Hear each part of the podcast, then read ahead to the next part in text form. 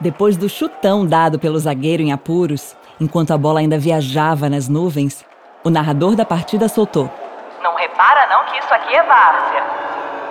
Longe do profissionalismo, das gramas felpudas e dos gordos salários, a gente está falando do bom e velho futebol de várzea, um patrimônio da cidade de São Paulo. Entre os anos 60 e 90, o futebol de várzea viveu seu auge na cidade. Campos de terra batida e pedra, os famosos terrões, se esparramaram pelas bordas do rio Tietê, abrigando clubes de bairro.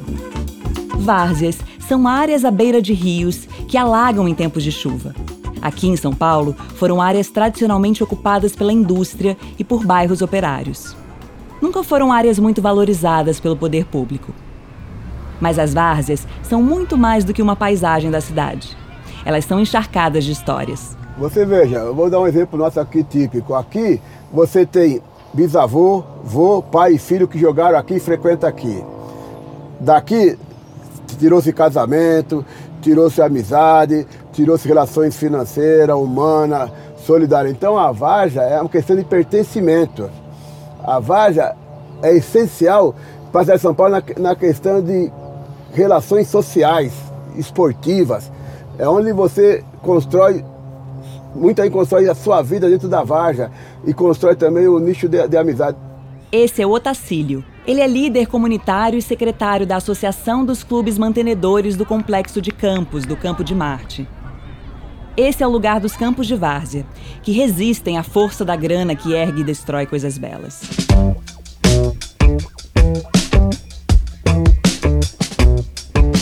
A várzea é um verdadeiro laboratório de técnicas corporais que o futebol profissional depois usa. Na várzea, nasceu um repertório que ajuda o Brasil a ser conhecido no mundo como a terra do futebol arte, ou futebol moleque. Os desafios impostos pelo terreno convidam um corpo a gingar. A ousadia do drible vem antes da obediência tática. Muitos jogadores vieram dessa base, do terrão. E há quem diga que para cada Pelé que despontou no profissional, outros tantos ficaram na várzea. Conta pra gente, Otacílio. Várzea era o celeiro de craque. Em todo time tinha dois, três jogadores de seleção brasileira que não ia para lugar nenhum porque não queria ser profissional, porque não dava dinheiro e o cara gostava da gandaia e não tinha que se concentrar. Então todo time tinha um jogador de seleção brasileira na Várzea. Todo time da Várzea tinha um jogador de seleção brasileira que não se interessava de se profissionalizar. Entre 1972 e 1996, a Várzea teve seus minutos, ou melhor, anos de fama. A TV Record e depois a TV Gazeta transmitiram o histórico Desafio ao Galo, em rede nacional. Esse campeonato funcionava na base do mata-mata. Todo domingo de manhã, um duelo. No intervalo, era sorteada a equipe que enfrentaria a vencedora daquela partida. Quem ganhava, ficava. O desafio ao Galo revelou jogadores que atuaram pela seleção brasileira, como Casagrande, Cafu, César Sampaio, Viola e Denilson. Os times que tivessem mais sequências invictas eram selecionados para jogar o concorridíssimo Super Galo.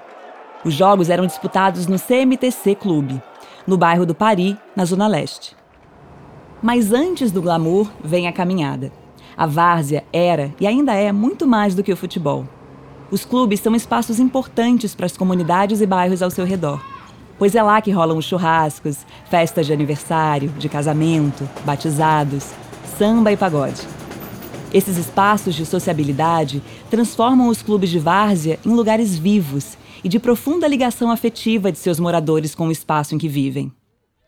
Em 1980, despontou na Zona Leste um capítulo importante dessa história. José Roberto, Douglas, Agnaldo, Osvaldo e Álvaro, jovens negros habitantes da Coab 1, saíram para jogar bola no dia 10 de outubro daquele ano. No esquema 10 minutos ou 2 gols, eles despacharam os adversários um a um. Frequentadores dos bailes blacks que eram, eles decidiram colocar um homem negro de black power no brasão do time, que ostentava as cores cinza, preto e branca, com dizeres príncipe negro, diamante negro e raça negra. E nascia aí o glorioso Negritude Futebol Clube. Eram tempos sombrios. O Brasil vivia sob a ditadura militar, que censurou negritude no nome, alegando que incitava conflitos raciais. Só em 1986, já na democracia, é que o clube foi devidamente registrado. O Negritude fez bonito no desafio ao Galo de 86. Beliscou o terceiro lugar com cinco vitórias. Esta é a essência da, da, da sociabilidade e resistência a um mundo que está se deteriorando nas questões de relações pessoais. A várzea do Rio Tietê é uma das mais clássicas da cidade. Essa região abrigou inúmeros clubes, alguns que já nem existem mais. Muitos deles eram formados pelos operários, que batiam ponto nas fábricas às margens do histórico Rio Paulista. Esse cuidado com o acolhimento e sociabilidade dos clubes permanece. Mais recentemente, eles começaram a acolher imigrantes bolivianos.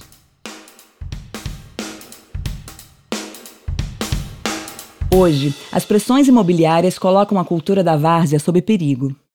Um caso emblemático é o do Santa Marina Atlético Clube, que surgiu por organização dos operários da Companhia Vidraria Santa Marina. O Santa Marina, graças a Deus, teve futebol, teve boxe, teve futebol de salão, teve basquete, vôlei, né, bocha. O seu Francisco é membro desde criança do histórico clube. Ele diz que é nascido e criado lá dentro. Tinha um belo salão de, de festa com uma parte que até tinha aquela. passava cineminha para as crianças, porque a gente, moradores lá da casa, das casas da companhia, a gente descia para o campo do Santa Marina até para assistir os filmes da época, né? O clube, que completou 108 anos em 2021, passou por alguns lugares até se instalar na Avenida Santa Marina, 883, na Barra Funda. Esse terreno, cedido pela empresa, abrigou escolinha de futebol e todos esses espaços que o seu Francisco citou. Acontece que em agosto de 2021, a empresa requisitou de volta o terreno. A Várzea em si faz tempo que está lutando para se manter em alguns lugares, né? Muitos lugares virou o comércio, o negócio de prédio, shopping. Muitos times se acabaram por causa disso. Os campos de várzea existem e resistem. São lugares sagrados para os que jogam, os que vão assistir e os que estão ali só por estar. Com tudo que nós perdemos, ainda nós temos o clube sempre cheio, graças a Deus. Família, fazer um churrasco, reunir os amigos, nós reunimos os pais ano e ano, a gente todo faz a festa de aniversário do clube, faz a festa de fim de ano. Eu tenho todas as fotos aí de todas as festas. Aqui é, é, é o coração aberto. A importância é essa: inventar formas de se viver na cidade, preservar a memória. E lembrar que podemos continuar a fazer de São Paulo uma cidade mais gentil.